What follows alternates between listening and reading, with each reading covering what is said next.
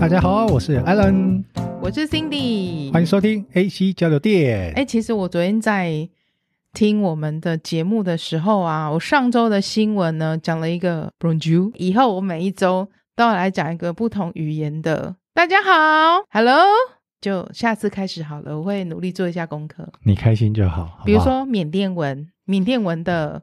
Bonjour，好，我们就直接切入主题。今天的我个人的部分新闻方面都是跟职场有关的。第一篇就我来喽。嗯哼，依咱们两个的年纪，出社会也发他妈的。我出社会我没几年，二十几年了呢。没有，我出社会没几年呢，我社会新鲜人。真的，其实我们有听过很多，就是说很多老板都说我把你，我把我的员工都当家人。这个新闻是马来西亚的网友他分享的。他说，他公司的老板啊，每次嘴巴都说他把员工当做一家人，其实是要员工包办老板家所有的私人事务。他们公司的员工呢，除了要照顾老板的家人之外，然后呢，还要去老板家帮忙打扫。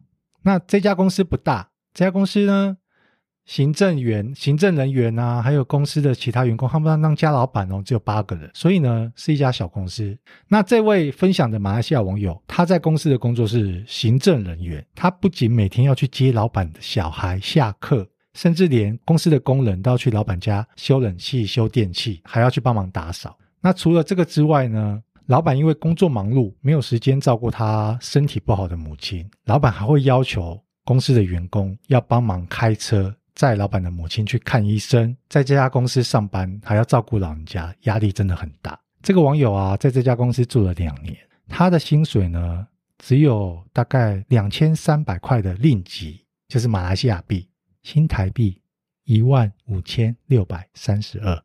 马上离职，谢谢。这种老板啊，我他妈我也遇过。那个老板呢，还叫公司的梅梅去他家帮忙打扫，这都算了。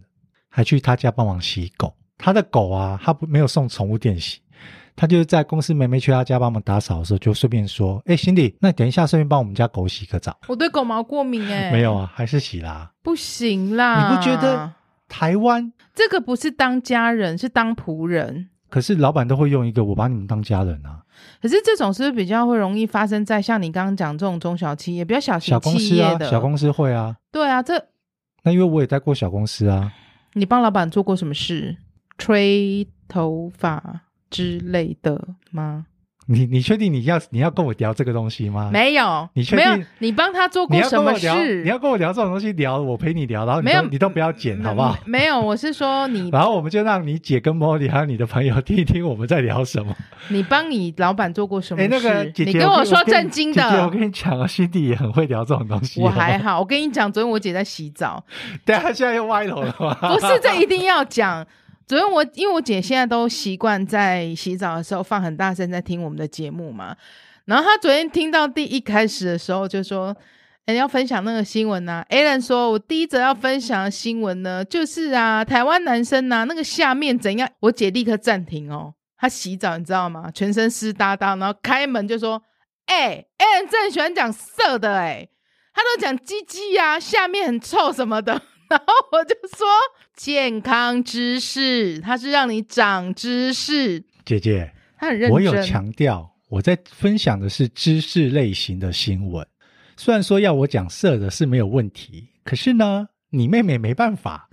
我们的节目因为是疗愈系的，好不好？等哪一天我录单口的时候，我来讲。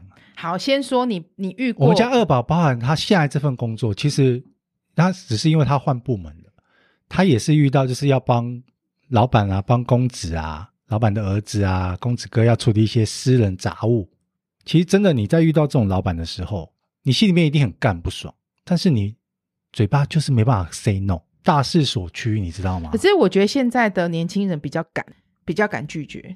我们以前自己经历过这些不合理的要求，然后等到现在我们自己变成中高主管了，我们下面的刚入职场的这些小朋友们，他们会对加班啊，或是说你要去。请请他帮他做，帮你做一些私事杂务的时候，他们都很勇敢的 say no。哎、欸，可是我觉得这种事情比较会发生在像你刚刚讲小企业、家族企业、小企业比较会。可是如果你真的是在公司行号，主管应该是比较不敢直接对下属要求做一些自己私人的事情吧？因为公司越大，他可能制度越越健全，然后他们可能会有一些申诉的管道，嗯、一定还是有那些主管是，我想这些主管都是老江湖。他们大概都知道哪些人可以熬，哪些人不能熬，对不对？贵公司职场应该也是这样啊。没有，我正想讲说这一点，我觉得倒是不会耶。有时候，因为你们公司有，你们公司的人很会吵，好不好？这段不能剪，不能剪进去，要剪掉。你可以逼掉，你可以逼掉。好，因为就像比如说，我们有时候会有一些客户来访。我自己会觉得不是年纪，我自己觉得我资历比较浅，在这个部门我资历比较浅。你会想要去帮他们，比如说端茶倒水。我我没有那种什么身份限制的问题，我只是觉得说，哦，你们大家都在忙，那不然你你刚好在煮咖啡，我帮你端过去好了。可是我们的主管会觉得他不好意思让我做这件事情，所以那个咖啡啊什么都是他自己自己泡、自己煮、自己端进去。就会觉得说，哎、欸，好像让我做这件事情很不好意思。哎、欸，这好像是目前唯一的一个优点，是吧？这是我，我突然觉得你现在是在讲优点。对啊，对，是优点啊。我是意思说，哎、欸，我刚刚正在想说，我们公现在的工作环境好像比较不会这样，因为贵公司很多啊，真的很多。你们公司的体制就是跟外面公司不一样啊。啊好人也不一般，一般正常公司，说真的。我们刚刚在聊这种嘴巴讲把你当家人，可是实际上把你当仆人的老板跟主管非常多。我以前呢、啊，曾经遇过一个，这是算一个，我觉得它不算公司，它就是一个基金会啊。你知道基金会其实就是一些大人物自己成立的的地方嘛？讲白一点，其实就是这样。那你讲到这个之后，我那时候是还是学生时期，算是半工半读的时候。就有这样被对待过。我们的办公室在六楼，六楼其实也是他家，就是他家闲置的地方做成办公室。老板真正住家是在三楼，应该这样不会太明显啊，没有什么很明确的目标哈。老板是医生，下面就不能再讲下去，因为大家会搜到他是谁，就要去做很多的事情。比如说他会打来说：“哎，Cindy 呀，啊，你可不可以去三楼帮我收个衣服什么的？哎，那个 Cindy 呀，我爸爸从那个。”南部上来，你可以帮我去哪里接他吗？哎，Cindy 啊，你可不可以帮老板去邮局存他的支票，就之类的这种小事。可是以前你不知道这个好像是不合理的事，我们这样听会觉得是小事。对，然后这种小事在小公司是变成是已经变成是日常的工作。你刚刚在讲这些事情的时候，你回去回想才发现说，你以前做的事情有多荒谬。帮他家做什么资源回收、垃圾分类，好像以前很很正常，没有人教育过说你这是不合理的事情。哎，时代不一样啦，公啦，对啊，你看我刚刚这样讲，就这女的一个月薪水才只有台币一万五。好，下一则交给你。这个是一个电友分享的，这个电友是 YEM。我们这一位电友呢，他分享了这个，其实不太像是新闻。在网络上的贴文是一个艺人发的贴文，看了这个之后觉得很需要，可以跟大家来分享这件事情，稍微注意一下。就是有个艺人叫严丽婷，她前几天在网络上 po 了一篇文，她说她听她的好姐妹分享了一个故事，她听完这个故事到现在心情都是非常的复杂。她好姐妹跟她说，她身边的朋友一家人出国旅游，在餐厅吃饭的时候，十二岁大的女儿就说她要去上厕所。那十二岁应该算蛮大了吧？就小六、国一这样子的年纪嘛。然后去上完厕所，很久很久都没有回来，没想到再也没有回来了。那故事到这里之后呢，其实你就会开始想象说，十二岁的小孩，诶，他到底去哪里了？被谁带去哪里了？你还会开始幻想一些电影上面的情节。严丽婷她写了这篇文，是她想要提醒所有带孩子出游的大人。不要让孩子离开你的视线，爸爸妈妈不要顾着玩手机，也不要担心，觉得说什么面子不面子的问题，好像你陪十二岁大的孩子去上厕所，好像很丢脸或什么的。你觉得他够大了，放手让他去。他认为是说，尤其是在国外，你人生地不熟的地方，你更要注意自己小孩子的安全。然后就像曾经听过说，孩子一个人进到厕所就直接消失，可是大人是在门口外面等的哦。你在那个大门的外面等，可是小孩进去上厕所就没有出来了，因为。有一些比较手段比较极端的人，带着剃刀、衣服，他可能把你小孩晕了，晕了之后可能头发剃掉，换了衣服，他可能抱着小孩出来，你根本就不知道那是你的孩子，他其实就从你身边走过去了。这个故事其实讲起来是还蛮沉重的，但是他很希望我们可以透过我们的节目，因为有很多电友在听，就是你外出的时候。务必注意自己的小孩是不是在身边，无论他多大了。你刚刚说我很认真在听，嗯，然后虽然我自己没有小孩子，可是我把自己带入到那个角色当中，哎，真的会很痛苦、很难过。那个情境，我明明就知道我的小孩只是去上厕所，然后只是因为我没有跟着他去，他就不见了。尤其在大陆啊，台湾其实还好，大陆很多人贩子，你知道吗？就无论是哪一个国家，虽然说他分享的贴文没有特别指明哪一个国家，只是说真的在任何人生地不熟的地方，除了在你家厕所以外啊，我觉得任何的只要你外出啦，百货公司啦，或者是你今天是去公园去哪里都好，你现在可以想象一下在外面的环境，好，爸爸妈妈假设跟孩子一起在玩。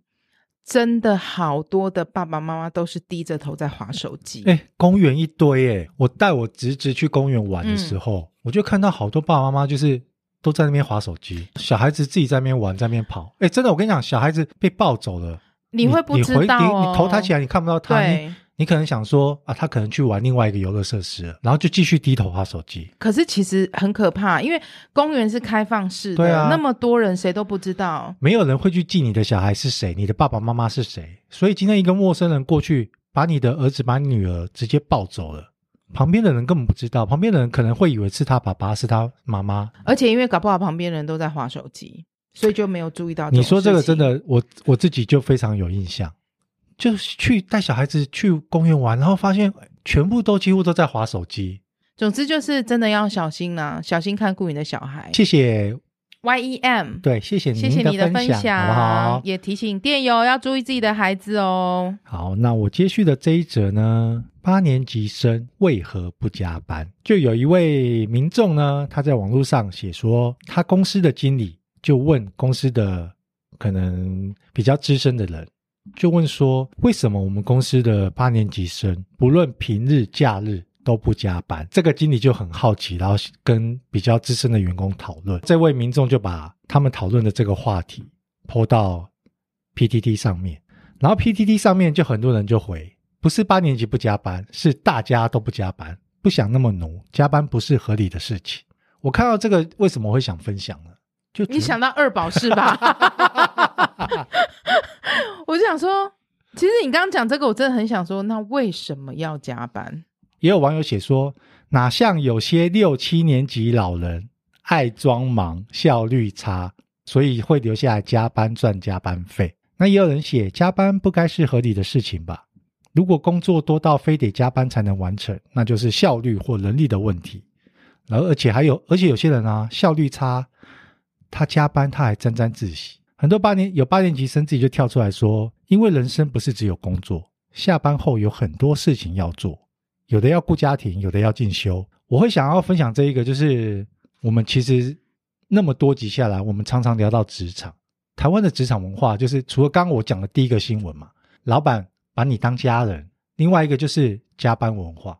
你有没有觉得加班文化这种东西真的是？我相信有些人是真的很喜欢工作。然后也是心甘情愿加班，可是这只有一小部分。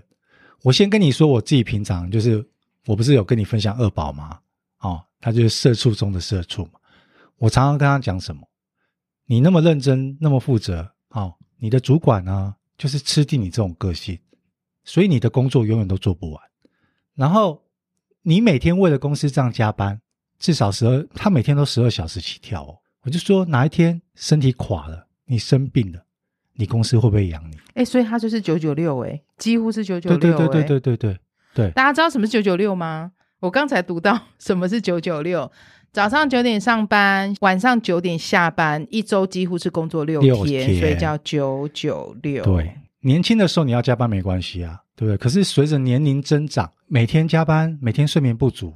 然后再用礼拜六、礼拜天来补眠，真的因为加班加出问题，身体出了毛病了，倒霉的是你周围的亲朋好友，你最亲密的人，对不对？亲爱的人。你刚刚说想你想要讲什么？你讲太多了，你把我前面那一段呢，就是间隔太远了。那你现在讲啊？你刚刚分享新闻那一段呢、啊？我只在意一句话：六七年级的老人。因为回这句话的应该就是八年级。六七年级的老人，我就问哪里老？这个分享这个新闻，其实因为今天我讲的都跟职场有关。那嗯，我也希望说，在听我们节目的听众。好不好？听众、电友们，身体是自己的，生活是自己的。在十几年前，我的职场的时候，曾经非常的，因为那时候是工作很多事情是有时效性的，你要需要整合部门很多东西，所以确实时常是需要加班。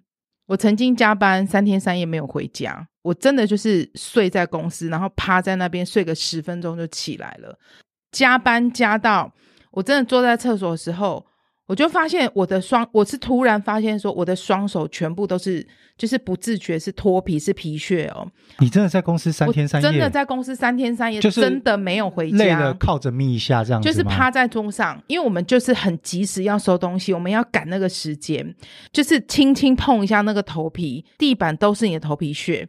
你那个身体真的是已经出状况，好可怕！那不是脏不脏的问题，那是已经出状况。那身体整个代谢搞不好内分泌都失调。可是其实是很年轻的，二十几岁这样很可怕哎。这种就会变成是一种呃不定时的常态，因为你只要需要做专案的时候，就会有这个状况，因为身体的状况会不舒服，然后会很不开心，会觉得为什么每天都要加班加成这样？我觉得除非是。你很开心、很快乐的是在加班的状况，否则呢，任何的加班只会消耗你自己个人的精气神。加不加班，你都买不起房子，干嘛要这样加班？用加班换来一堆病，值得吗？不值得。对。接下来我想要分享这个也是跟工作有相关的哦，这是我本来就有准备的新闻，所以真的是挺巧的。这个是在讲说，美国呢有一个在游轮上工作的女船员，她在网络上分享很多她在游轮上工作的事情。高级的属于私人型的游轮，其实你在接到这些富豪的时候啊，你需要。答应他们做任何的要求，因为他自己的工作，他在游轮上，他主要的工作内容是策划活动跟主题的晚宴，还有接待客人呐、跟管理的部分。那其实他很久以前，他对这个工作充满了梦想，因为他是一个很很爱大海的女生，在海上旅行是他的梦想。但是这个工作呢，因为要接待太多富豪的一些奇怪的要求，所以曾经有一度打碎他的美梦。那我们就来分享一下，到底是有多特别的要求呢？他说，曾经他遇过有一名客人提议，如果有员工愿意大便在玻璃桌上，让他躺在玻璃桌下看，他愿意支付一万美元，也就是三十万台币左右给对方。他也有遇过客人，哎，这个我可以，我就想说，我刚刚脑袋有画面，哎，你愿意吗？你只是要我大给你看，然后你躺在下面，可是他会看到你肛门，那没没关系啊，就都撇个条，我就有一万块美金，哎，我可以呢。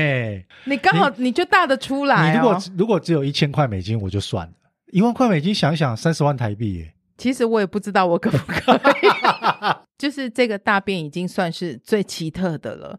那下一个你这样讲起来，就觉得这些要求好像也没什么了。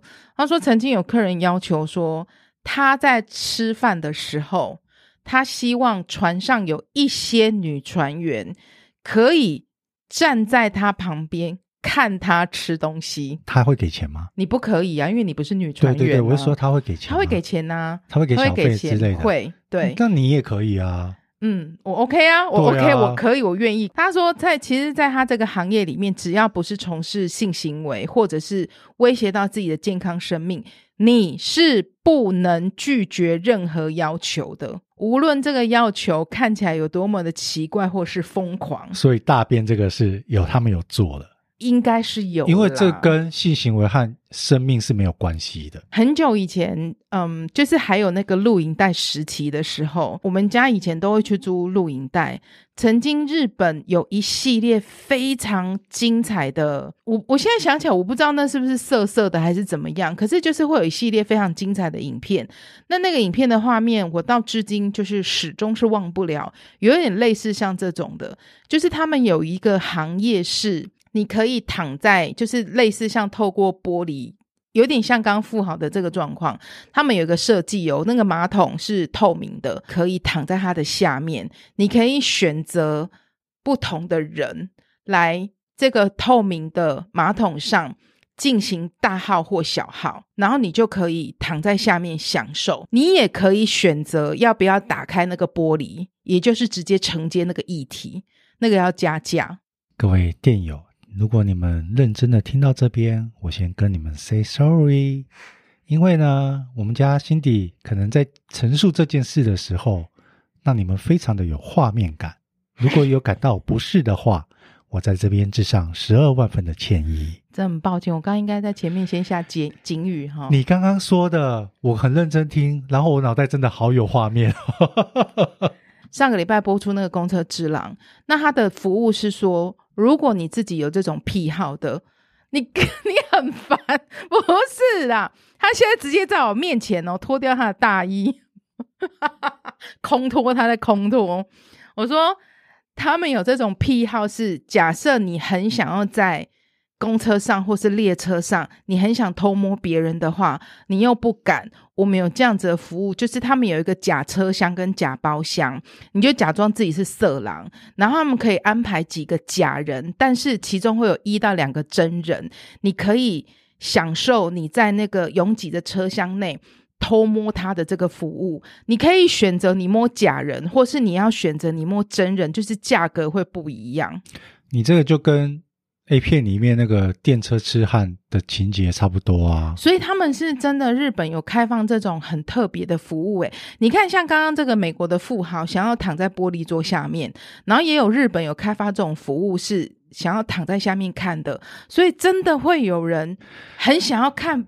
世界之大无奇不有，就人真的是千奇百怪啊。我要说就是好啦，但这接下来会有点恶心哦，所以如果你真的觉得很害怕，你就自己快转吧。